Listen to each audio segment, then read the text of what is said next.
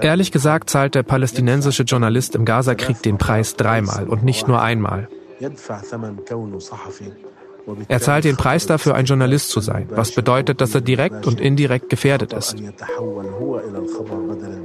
Und anstatt Nachrichten zu übermitteln, selbst die Nachricht, das Bild und die Schlagzeile sein könnte.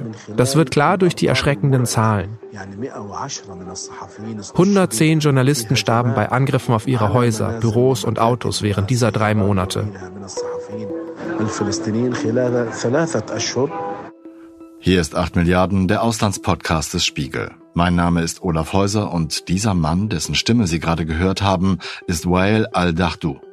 Er leitet das Büro von Al Jazeera im Gazastreifen und man könnte sagen, dass sein Schicksal in furchtbarster Weise beispielhaft ist. Für die Menschen in Gaza und für die Journalistinnen und Journalisten, die von dort berichten. Eine der Fragen, die uns seit Beginn des Krieges in Gaza am häufigsten erreicht, lautet, wie berichtet ihr eigentlich aus dem Kriegsgebiet? Denn nach den Hamas-Massakern des 7. Oktober 2023 hat Israel die Grenze zu Gaza geschlossen. Für alle, die nicht zu den IDF gehören, den israelischen Streitkräften, oder von ihnen begleitet werden. Als westlicher Journalist kann man nur embedded nach Gaza.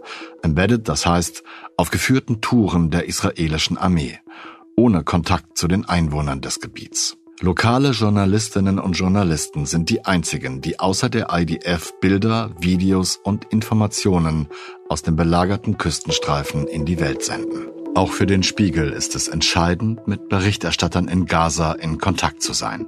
Und um diesen Kontakt zu halten, ist es wichtig, dass wir Kolleginnen wie Asja Haida haben.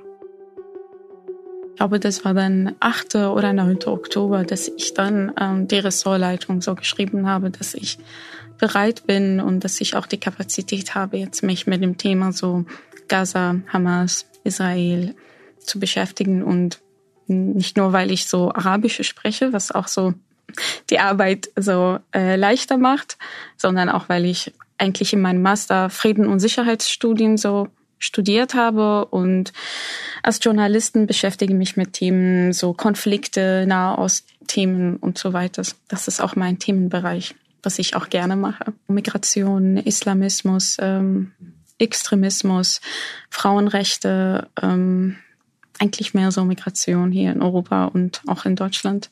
Hast du vorher schon Menschen in Gaza gekannt? Also hattest du schon Kontakte dorthin? Eigentlich ja, ein paar Kontakte äh, über so Social Media, Twitter.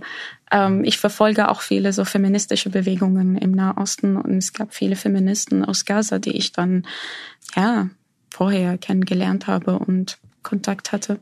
Wie machst du das? Wie hältst du den Kontakt mit den Menschen in Gaza? Denn ich stelle mir vor, dass die, die Kommunikationsmöglichkeiten, gerade nachdem, nachdem die, die IDF, die israelische Armee angefangen hat, Gaza zu bombardieren und dort einzumarschieren, ist es, glaube ich, extrem schwierig, die Kontaktwege aufrechtzuerhalten. Wie machst du das? In Kriegszeiten auch so aus eigener persönlicher Erfahrung so es ist genauso wichtig, das Handy immer zu checken und nach so Internet zu suchen wie nach Wasser oder nach Nahrung oder Strom und so weiter. So eigentlich schreibe ich immer die Leute Nachrichten über Social Media, die ich dann gefunden habe oder über Leute so Telefonnummer bekommen habe und ähm, schreibe ich immer so ständig Nachrichten und Anrufe, ist das der Trick auch mit Gaza, dass man so fünf bis zehnmal nacheinander so anruft, bis man dann die Person so ähm, antwortet oder irgendeine so äh, Signal kriegt und dann spreche ich mit den Leuten und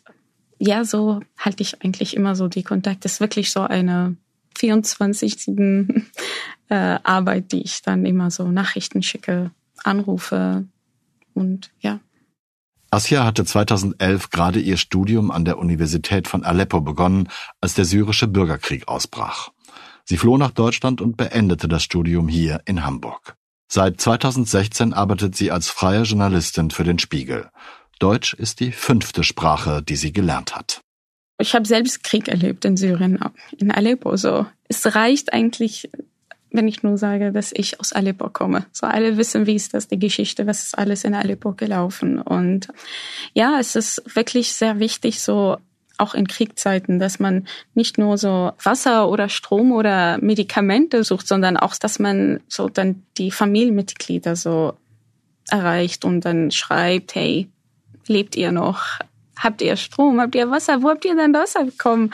Und es ist wirklich so, ähm, mit Gaza-Geschichte ist es, ähm, ist es, es, es reicht mir auch manchmal, wenn eine Person mir so schreibt, ich lebe noch. So, wenn ich schreibe dann viele Nachrichten oder schicke ich dann Voice-Nachrichten und dann die antworten immer so, ich lebe noch. Dann weiß ich, dass die Person ist noch okay und dann, wenn er Zeit hat oder sie Zeit hat, dann schreiben sie mir zurück. Hm. Ich finde, da denkt man gar nicht so drüber nach. Ne? Also Nahrung, Wasser, Versorgung, Schutz, das ist total offensichtlich, aber man denkt sich immer, Internet, wofür braucht man Internet? Aber klar, man muss sich organisieren, man muss gucken, wo die anderen Leute sind, man muss vielleicht auch Informationen bekommen, wo man hingehen kann, wo es vielleicht Wasser und Nahrung gibt. Ne? Genau, und auch so die Nachrichten aus dem Ausland, die sind auch sehr wichtig. So, ähm, wenn man sich in einem so Kriegsgebiet befindet, ist es wirklich wie ein Gefängnis. Und man will auch mal wissen, was, was ist passiert, dann auch international. Zum Beispiel eine Freund von mir, der so im Gefängnis war in Syrien. Ich glaube, nach paar Jahren ähm, habe ich mit ihm zum ersten Mal so gesprochen und die erste Frage war, ich habe gehört, dass Cristiano Ronaldo jetzt nicht mehr in Real Madrid ist. Nein. Und ich so, ja, Moment, ich muss mal googeln, weil ich keinen Fußball verfolge. Dann muss ich ihm auch erzählen, was ist das jetzt in der Welt passiert ist. Und man braucht solche so Ablenkungen. Es ist, es ist Krieg, jede Zeit, jede Minute. Man guckt so herum und es ist nur Krieg. Dann braucht man irgendeine Ablenkung. Und natürlich ist auch dann Nachrichten, was dann, was es dann auch in der Welt passiert ist und was schreiben die Leute dann über die Situation? Was ist dann in Gaza zum Beispiel passiert ist? Manche erfahren, dass eine so Gebiet so bombardiert wurde, auch so, so internationale Kanäle nicht mal so. Die wissen selbst nicht, was passiert ist. Ja klar, man muss natürlich auch mitkriegen, wie die Leute darüber denken, ne, wie sie darüber schreiben und wie, wie, die, wie der Rest der Welt den Konflikt sieht, den man von innen betrachten muss. Ähm, ist das schwierig für dich persönlich? Wenn vergleichst du das häufig mit deiner eigenen Situation damals in Aleppo? Eigentlich ist das ein Privileg für mich. Wirklich jetzt, ja, auch wenn es ein Schock ist. Ähm, man versucht immer so ähm, den Krieg ähm, zu überleben und sagen, hey, ich bin jetzt, hab da ein Kriegsgebiet so vor ein paar Jahren verlassen, jetzt mir geht's gut. Krieg bleibt, eigentlich geht's nie weg. Es ist, man, man hält oder man, man, man trägt den Krieg immer mit. Und ich habe es auch gelernt, wie ich dann mit meiner eigenen so Geschichte umzugehen und wie ich dann auch von meiner Geschichte so profitiere. Und in diesem Fall auch bei ähm, so beim Thema so Gaza wenn ich mit Leuten spreche, ist es wirklich äh, hilft nicht nur, dass ich dann nur Arabisch spreche, sondern auch das Akzent habe, dass es auch aus dem Levantine ähm, Region ist. Levante, ähm, glaube ich. Levante, ne? ja, ja, genau. Es auch hilft, wenn ich sage, hey, die, die hören, dass ich aus Aleppo komme, weil ich auch äh, einen Akzent habe, sehr starken Akzent aus Aleppo. Und dann sagen sie, ja, du kommst aus Aleppo, dann weißt du, was es uns passiert jetzt. Und das hilft so immer so Brücken. Und wenn ich mich dann auch manchmal vorstelle, bevor ich ein Interview führe, in einem so Sekunde wechsle ich von einer so internationale Journalistin zu einem Mensch, die gleiche so Geschichte hat und die Leute können mit mir sehr gut so in Gespräch kommen und mir viele Sachen erzählen, die auch so hilft, authentische so Geschichte zu hören und First-Hand Information auch zu kriegen. Es ist nicht so, nicht nur, was sie immer so erzählen, sondern wirklich so viele Details, die, die ich immer so erfahre. Und das hilft mir. Ich finde es wirklich, ich bin überhaupt nicht überfordert, weil. Wollte ich gerade fragen, ob nee, das manchmal zu viel wird. Nee, überhaupt nicht. Wirklich. Es ist, ich muss immer noch einmal achten, dass ich meine Position als Journalisten zu achten und sagen, hey, ich bin Journalisten. Ich weiß, welche Regeln ich hier verfolge auch welche Terminologien, die ich hier zum Beispiel, die hier in Deutschland zum Beispiel verwendet wird und was ist dann im Levantine, im Levant so verwendet wird. Und ja, es ist ähm, ist das manchmal schwierig, dass du sagst irgendwie, ja, ich muss jetzt aber mir wieder sozusagen den Mantel der Journalistin anziehen, damit ich nicht auf die ganz persönliche Ebene rutsche? Ich finde das nicht als Mantel, sondern als eine Brille. Okay, ja, oder so. Oder genau. so. Ja. Aber ich sage immer so, wenn ich zur Arbeit komme, ähm, dass ich immer so die Brille, die Journalisten so trage und manchmal erfahre ich so viele starke so Details, die wirklich sehr ähm, emotional, sehr ja schwierig sind zu verstehen und das ist durch diese Brille kann ich viele so Informationen zu filtern und sage ich immer jetzt als Journalisten habe ich das und das erfahren, aber als eine Person, als Asia, ich bin jetzt weg ja. aus dieser Geschichte. So, ich kann es wirklich sehr gut so trennen und das separat halten.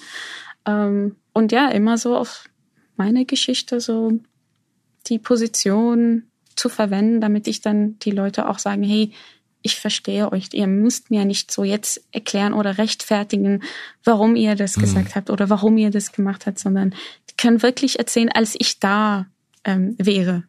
Mohanad Al-Khateb ist Journalist in Gaza, 30 Jahre alt, kinderlos. Er arbeitet für Nachrichtenagenturen wie Reuters oder Anadolu und auch für den arabischen Medienkonzern Al Jazeera. Asja hält per WhatsApp Kontakt mit ihm. In Sprachnachrichten berichtet Mohanad über die Situation unserer Kolleginnen und Kollegen, die dem israelischen Bombardement ebenso ausgesetzt sind wie alle Menschen in Gaza. Anfangs konnten wir kaum glauben, dass Journalistinnen und Journalisten zu gezielten Zielen wurden. Als Journalisten eilten wir zu jedem Ort oder Gebiet, das bombardiert wurde, um über die Lage zu berichten. Doch dann erlebten wir, wie drei unserer Kolleginnen und Kollegen, darunter auch Said al-Tawil, der von einem Dach aus berichtete, vom israelischen Militär aufgefordert wurden, das Gebäude zu verlassen, da es bombardiert werden sollte. Nachdem sie das Gebäude verlassen hatten, wurde auch der Ort, zu dem sie gegangen waren, angegriffen. Da wurde uns klar, dass Journalistinnen und Journalisten tatsächlich klare Angriffsziele sind. Viele Häuser von uns wurden bombardiert, darunter auch meines. Das Haus meiner Familie wurde vollständig zerstört. Nur zwei Stunden nachdem ich in einer anderen Wohnung war, wurde auch sie bombardiert.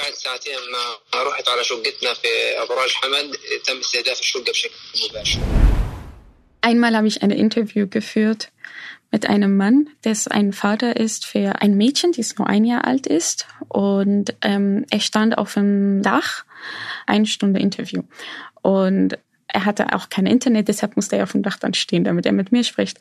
Und ich habe gehört, dass eine Freund oder eine Kumpel von ihm ähm, hat ihm gesagt, hey, die, die Nachbarschaft ist es, oder die neben uns ist, wird jetzt bombardiert, haben wir so gehört, du musst vorsichtig sein. Ähm, und dann habe ich ihm gesagt, hey, wenn es jetzt gefährlich ist, dann wir können später äh, weitermachen. Du musst jetzt nicht mehr reden. Und er meinte, nein, ich möchte jetzt meine Geschichte erzählen. Ich bin nicht nur eine Zahl auf einer so Opferliste, sondern ich bin ein Mann, ich bin ein Mensch, ich bin ein Vater, ich bin eine Ehrmann. Ich möchte wirklich meine Geschichte erzählen. Und er hat wirklich für eine Stunde viele, viele Informationen von seinem Alltag ähm, erzählt und ich müsste, musste ihm am Ende so ähm, stoppen und sagen, hey, jetzt brauchst du wirklich eine Pause. Wir können dann später weitermachen. Weil ich habe auch bemerkt, dass es für ihn, das war wirklich sehr emotional. Und als Journalist und Journalisten musste ich auch so die Grenze auch jetzt irgendwie so absetzen. Ja, die Grenze, setzen. eine Grenze setzen, würde ich genau, sagen. Genau, ne? so. Die Leute reden und wollen immer noch so ihre Geschichte erzählen. Du hast auch einen Bericht über deine Erlebnisse in Aleppo geschrieben und dort findet sich der Satz, ein bisschen Normalität wäre gut.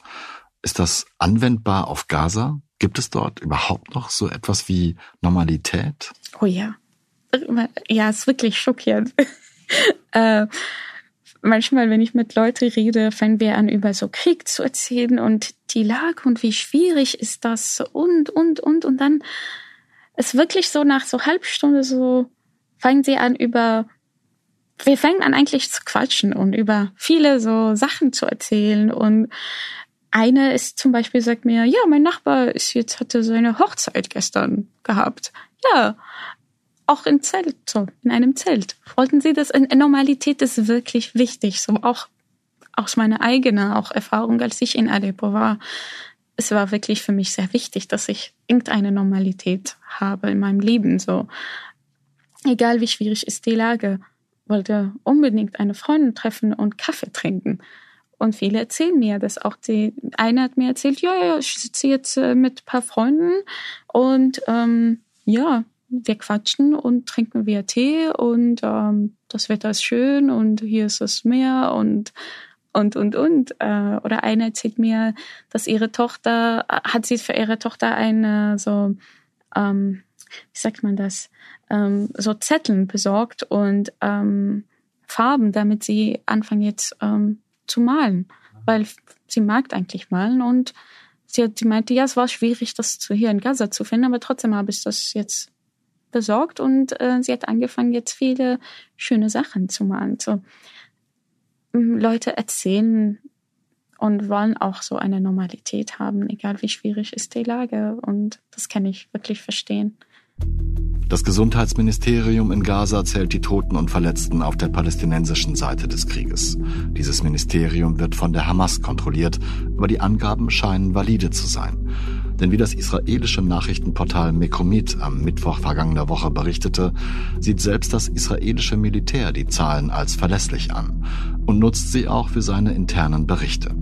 Ich verlinke den hebräischen Mekromit-Artikel in den Show Notes. Nach rund 100 Tagen Krieg im Gazastreifen auf einer Fläche von etwas mehr als 360 Quadratkilometern zählt das Gesundheitsministerium nun mehr als 25.000 Tote und mehr als 62.000 verletzte Menschen. Es gibt dort keine Sicherheit mehr.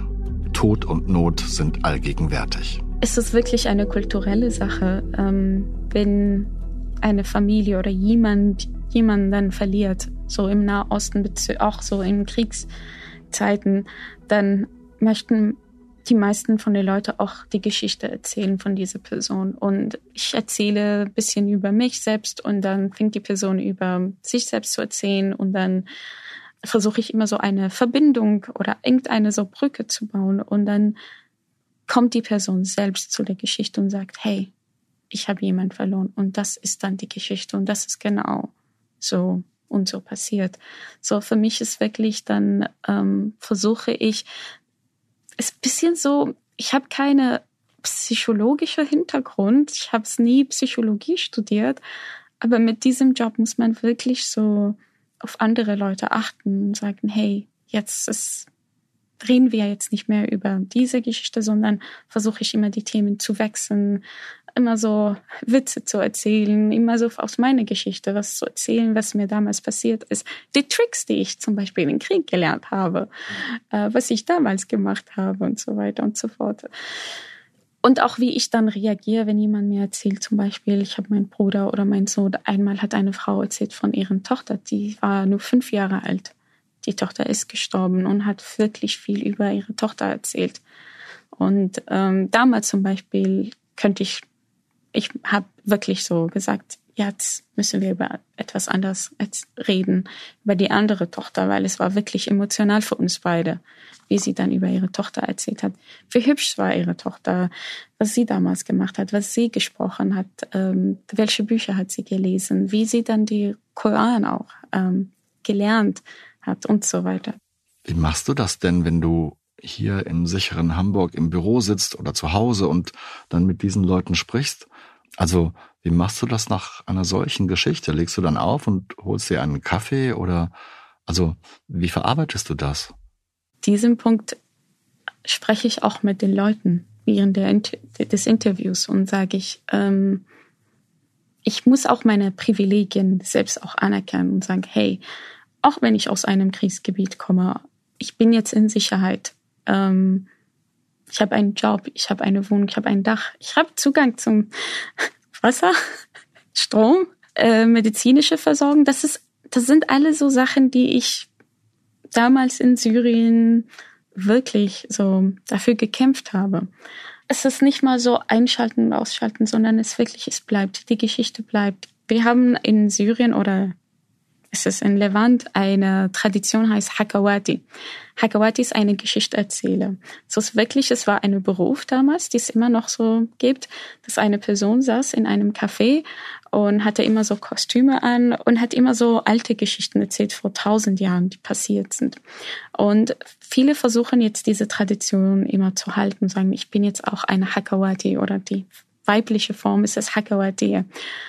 Und manchmal ziehe ich mich in diese Rolle ein und sage, hey, ich bin auch jetzt eine Geschichteerzählerin und die Leute erzählen mir ihre Geschichte und jetzt nach dem Interview ist mein Job jetzt, die Geschichte zu erzählen und wirklich die richtigen Worte zu finden und die richtigen Ton und was die Leute mir erzählt haben und die, ja, die authentische so Details, die ich jetzt von den Leuten erfahren haben, nochmal hier für die Deu für das deutsche Publikum.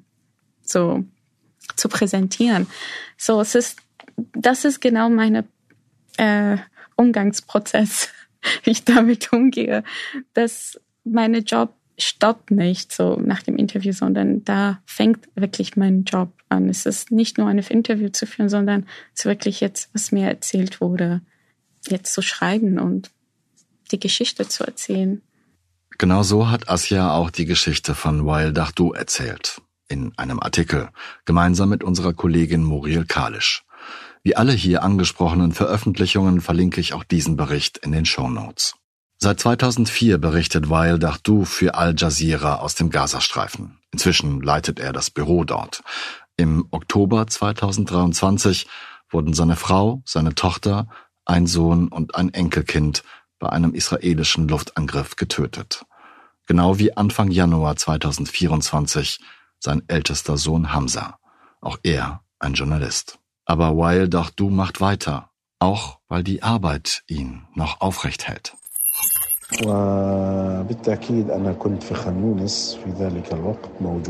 Ich befand mich in Khan Yunis, als es passierte. Ich war im Nasser-Krankenhaus, in dem Zelt, in dem wir schlafen, essen, arbeiten und leben, als mich einer der Kollegen anrief. Das Seltsame ist, dass der Anruf sofort ankam, obwohl zu dieser Zeit alle Verbindungen unterbrochen waren und es keine Telefonverbindungen mehr gab.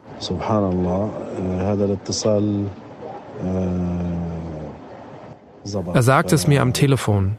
Abu Hamza, Hamza ist verletzt. Komm jetzt schnell.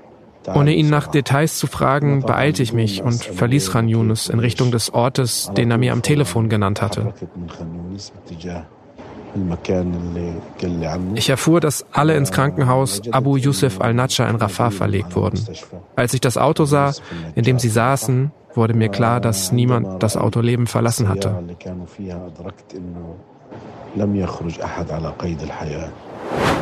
Ja, ich habe Wael dadurch ähm, erreicht, habe mit ihm gesprochen, habe ihn interviewt. Äh, er hat wirklich viele emotionale Sachen erzählt ja, es ist für ihn, es war wirklich so eine Journalist oder eine Reporter ähm, zu bleiben, war wirklich der einzige so, sagen wir auf Arabisch, so Stein, der hatte so, damit er diese so starke Gesicht auch zeigen kann. Ich glaube, für ihn, es war wirklich so wichtig, so seinen Job weiterzumachen, damit er so, ja, weiterleben kann weil er hat mir zum Beispiel erzählt, dass auch vor dem Krieg oder vor dem 7. Oktober er hat viel gearbeitet, er hat auch am Wochenende gearbeitet. Ähm, und sein Sohn zum Beispiel, Hamza, war wirklich der, der zweite Mann zu Hause, der sich um ihre so Brüder oder ihre Geschwister so gekümmert hat. Und er meinte, es ist für ihn ist besonders schwierig, dass er wirklich so eine Kumpel verloren hat, eine, nicht mal sein Sohn, sondern wirklich so eine, eine, eine sehr wichtige so Figur in seinem Leben. Und ich glaube, für ihn sein Job war wirklich der letzte Punkt, bevor er alles verliert. Und deshalb wollte er dann weitermachen. Und es ist für ihn auch wichtig, dass er dann weiter die Geschichte erzählt von seinem Sohn, von seiner Geschichte, Frau, weil er seine Frau auch verloren hat, Enkelkind. Ja, es ist wirklich sehr emotional, was ihm passiert ist und ähm, wie er dann seine Geschichte mir erzählt hat. Das war so fast eine Monolog und er kam wirklich aus seinem Herz raus und es war wirklich wie eine so Gedichte. So hat wirklich so, wie er seinen Sohn gelobt hat und seine Frau. Es ist wirklich so, er war wirklich eine Dichter, die das erzählt hat und wollte er das weiter erzählen wollte nie aufhören, so über seinen Sohn zu erzählen. Es ist, als hätte er mich ganz allein auf den Boden der Tatsachen zurückgebracht und mich gezwungen, alles allein zu ertragen. Das geschieht zusätzlich zu dem Schmerz und dem Leid, die jetzt in mir wohnen. Denn ich habe nicht nur Hamza, sondern auch meine Frau verloren, die mein Zuhause war. Sie war das Herzstück des Hauses, das ganze Haus. Um Hamza, die Mutter von Hamza, war eine starke Frau, die an Gott glaubte. Sie spielte die Rolle der Mutter und des Vaters. Möge Gott ihre Seelen in Frieden ruhen lassen und möge er mir die Geduld in meinem Herzen geben, sie zu vermissen.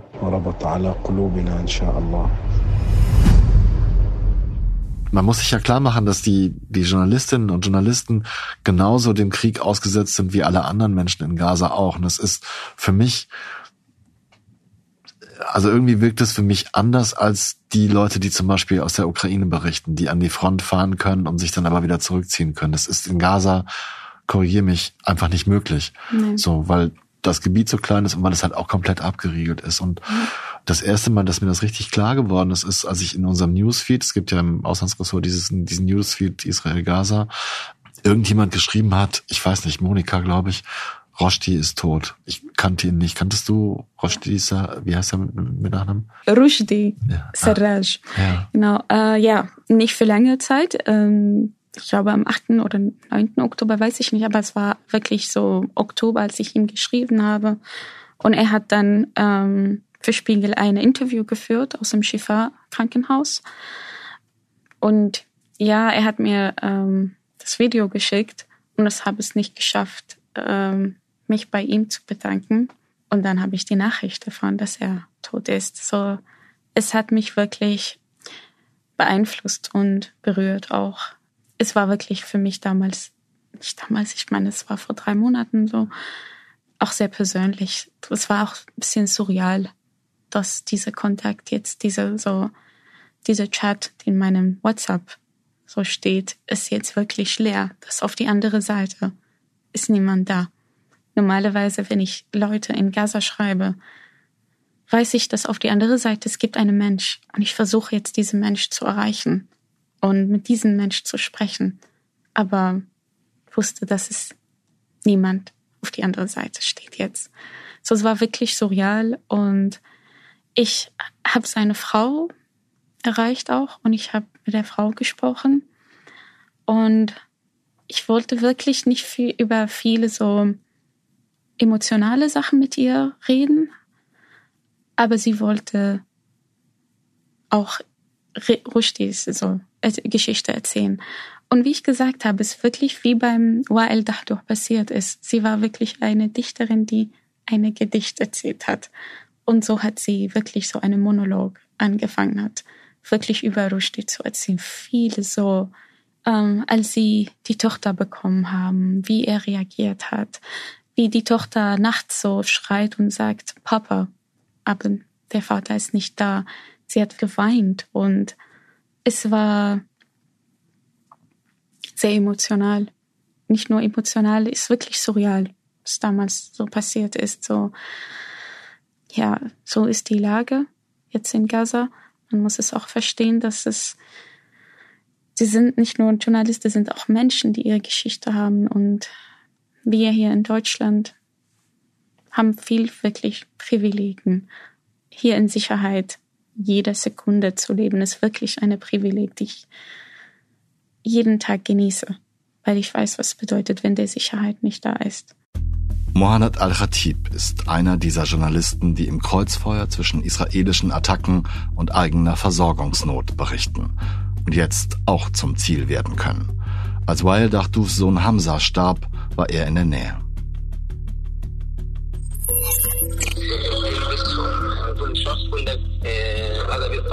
Natürlich tragen wir alle unsere Pressewesten, weil wir bei der Arbeit mit vielen Herausforderungen konfrontiert sind und es überall Gefahren gibt. Doch jetzt macht die Armee keinen Unterschied mehr zwischen einem Journalisten und jemandem, der Arzt- oder Sanitäterkleidung trägt. Mhm. Okay. Es gibt keinen Unterschied mehr. Manchmal denken wir, es sei Zufall, aber sie haben es auf uns abgesehen, so wie es bei Mustafa und Hamza der Fall war. Beide waren auf dem Weg, um das Gebiet zu filmen, in dem die Familie Abu al-Najjar angegriffen wurde. Das steht im Widerspruch zu dem, was die israelische Armee behauptet hat, dass sie ein israelisches unbemanntes Luftfahrzeug gefilmt haben sollen. Das ist eine Lüge. Am Morgen gab es einen Bombenanschlag auf die Familie von Abu al-Najjar und sie haben das gefilmt. Hamza war zufällig mit Mustafa dort.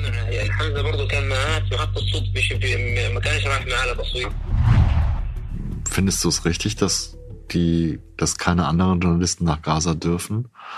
Weil das wird von internationalen Journalistenorganisationen kritisiert.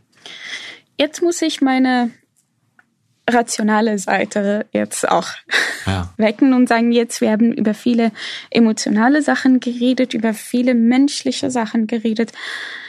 Nein, wir brauchen viele Journalisten, damit wir auch wirklich die, die Berichterstattung so neutral zu halten, zu verstehen, was genau passiert ist. Aber weil viele internationale Journalisten dürfen eigentlich nicht rein, denn wir eigentlich haben keiner fast, ne? So. Fast keiner, ja. ja. Oder die auch eigentlich mit den IDFs ja, genau. begleitet genau. ja. sind.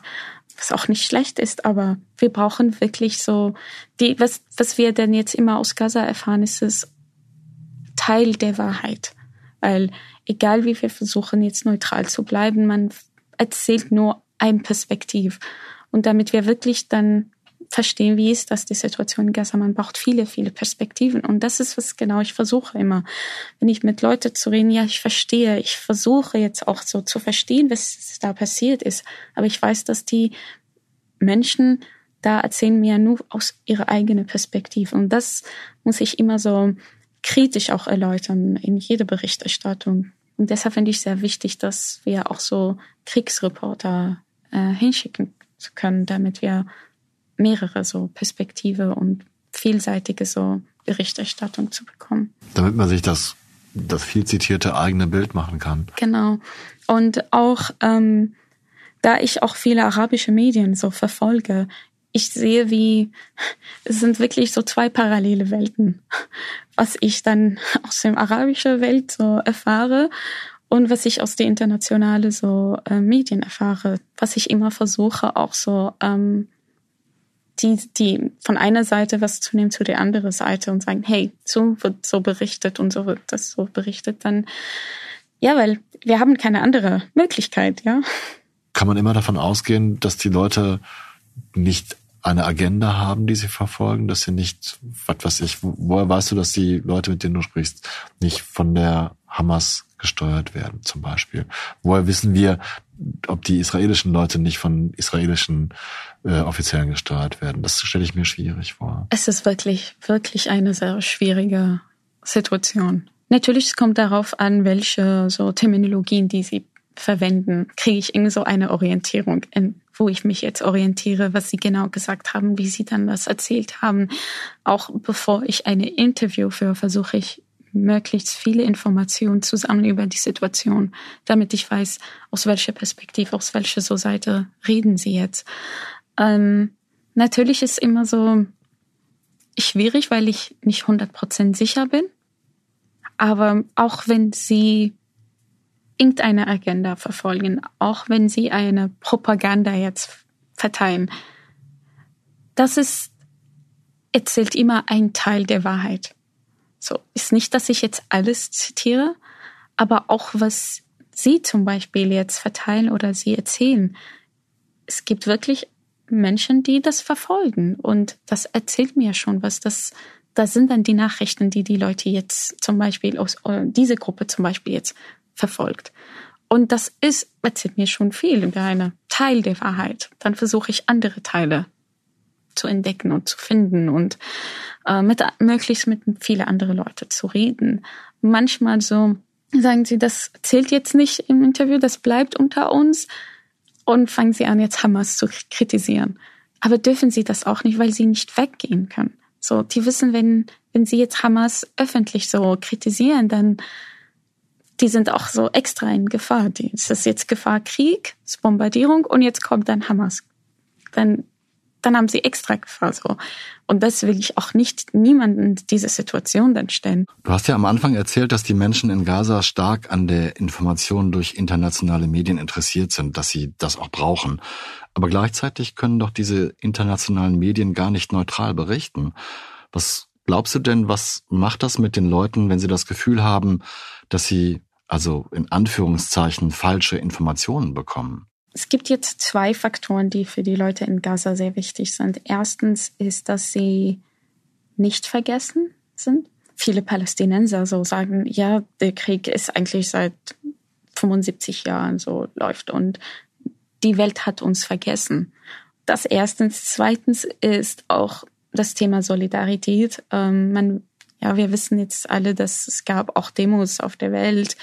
Ähm, die auch viele Solidarität äh, bezüglich Gaza so gezeigt haben. Und die Leute wollten das auch so mal erfahren und wissen, welche Leute sind auf die Straße gegangen und wie haben dann die Leute reagiert, was ist dann die Diskurs da und das sind dann die zwei Faktoren, die für die Leute in Gaza wichtig sind. Es ist nicht, dass sie jetzt äh, wirklich so Informationen brauchen, damit sie wissen, ob ein Krankenhaus so bombardiert wurde oder nicht. Und die, die wissen das. Und die wissen, dass sie zum Beispiel nicht auf die Straße gehen können oder die wissen, dass sie kein äh, Internet oder kein Wasser haben, aber die wollen wirklich so verstehen, ob die Welt jetzt Gaza, Gazas Situation so berichtet oder Informationen über Gaza so verteilt oder ob Gaza wirklich jetzt eine bekannte so Region der Welt ist oder nicht.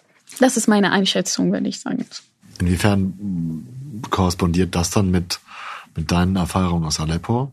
Wenn du das schon gesagt hast. Also hast du ein ähnliches Gefühl gehabt, dass es wichtig ist, dass die Leute das nicht vergessen und dass sie mehr über den Konflikt berichten? Auf jeden Fall. Ich war auch damals so ein Mensch, der im Krieg war und der kein Zahl sein möchte, sondern wollte wirklich so meine Geschichte der Welt auch erzählen und sagen, hey, ich existiere, meine Geschichte ist auch wichtig. Und ich bin auch ein Mensch wie alle anderen Menschen auf der Welt. Und viele in, in Gaza wollen das auch so. Viele Zivilisten wollen das auch so erzählen. Und deshalb ist es wirklich wichtig, sehr, sehr wichtig, damit man irgendeine Hoffnung zu bekommen. Wenn man sich in einem Kriegsgebiet oder in einer Kriegszeit so befindet, ist es, man braucht so wirklich so winzige Hoffnungen hier und da. Und mit Leuten, die ich in Gaza gesprochen habe ähm, und erzählt habe, zum Beispiel, ähm, was wir hier zum Beispiel berichten und wie die Welt jetzt ähm, die Situation in Gaza so ansieht, sagt man. Ähm, viele sagen, wir haben wirklich jetzt ein bisschen Hoffnung bekommen, dass, dies, dass der Krieg endet irgendwann. So, wir haben jetzt ein bisschen Hoffnung bekommen. Viele bedanken sich bei mir, die ich manchmal absurd findet. Ich bedanke mich bei den Leuten immer, weil sie mir dann die Zeit und Mühe gegeben haben und so Kraft hatten, dass sie mit mir sprechen, aber trotzdem sind so nett, dass sie wirklich sich bei mir bedanken, dass ich diesen Job mache, was mein Herz immer wärmt, dass die Leute wirklich das wichtig finden und wenn auch viele Leute, die Leute, die in Gaza das wichtig finden, dann stärkt auch meine, so, mein Glauben an Journalismus und an meinen Job. Hekawati. Ich hoffe, ich habe das einigermaßen richtig ausgesprochen. Denn diese Tradition des Geschichtenerzählens, von der Asja sprach, die gefällt mir sehr. Wir alle mögen Geschichten. Wir sehen, lesen, hören sie gern. Unsere ganze Welt besteht aus Geschichten. Deshalb heißt es wohl auch Geschichte, wenn man von den Ereignissen der Vergangenheit spricht. Wir alle haben Geschichten und wir alle sind auch Geschichten, die es wert sind, erzählt zu werden. Egal woher wir kommen oder wo wir leben. Vielleicht geht es Ihnen wie mir und Sie haben auch schon lange nicht mehr an den Bürgerkrieg in Syrien gedacht, an die Menschen in Aleppo und ihre Geschichten, die jetzt Geschichte sind, die aber weitergeht. Vielleicht haben Sie auch die Befürchtung, dass der nächste Krieg, den wir vergessen, Russlands Angriffskrieg gegen die Ukraine ist.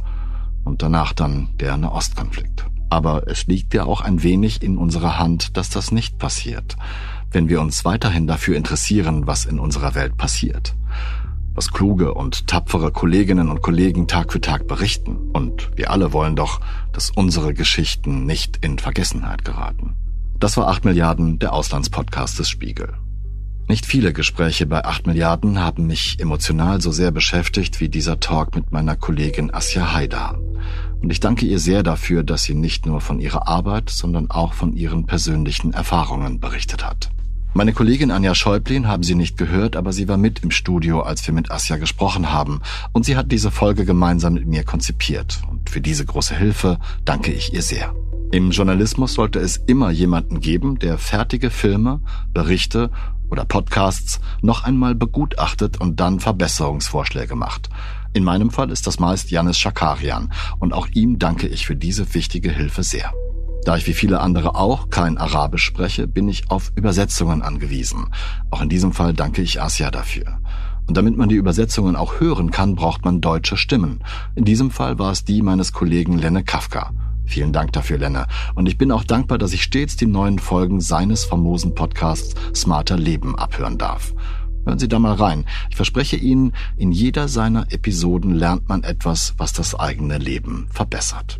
Apropos hören. Ohne Felix Klein würde diese Folge viel, viel schlechter klingen. Vielen Dank dafür. Und schließlich muss es ja auch Menschen geben, die das alles hören wollen. Und das sind Sie alle.